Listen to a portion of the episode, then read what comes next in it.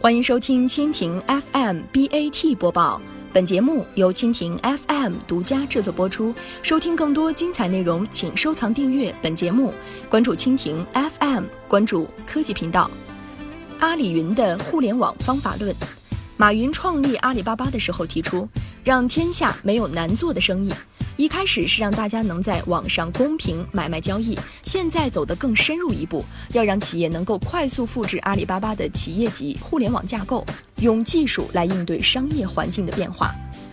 六月十五号，阿里云向外界集中展示了它为企业解决难题的三件法宝：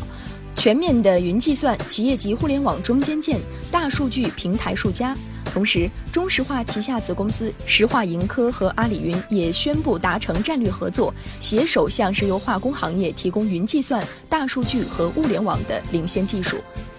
石化盈科作为中石化的技术中坚力量，推动了中石化这个庞然大物更快、更好地迈向智能制造时代。此次联手阿里云，石化盈科将通过自身的技术、服务、解决方案与阿里云的云计算平台相结合，构建一套整基于云的完整解决方案和互联网化的商业服务。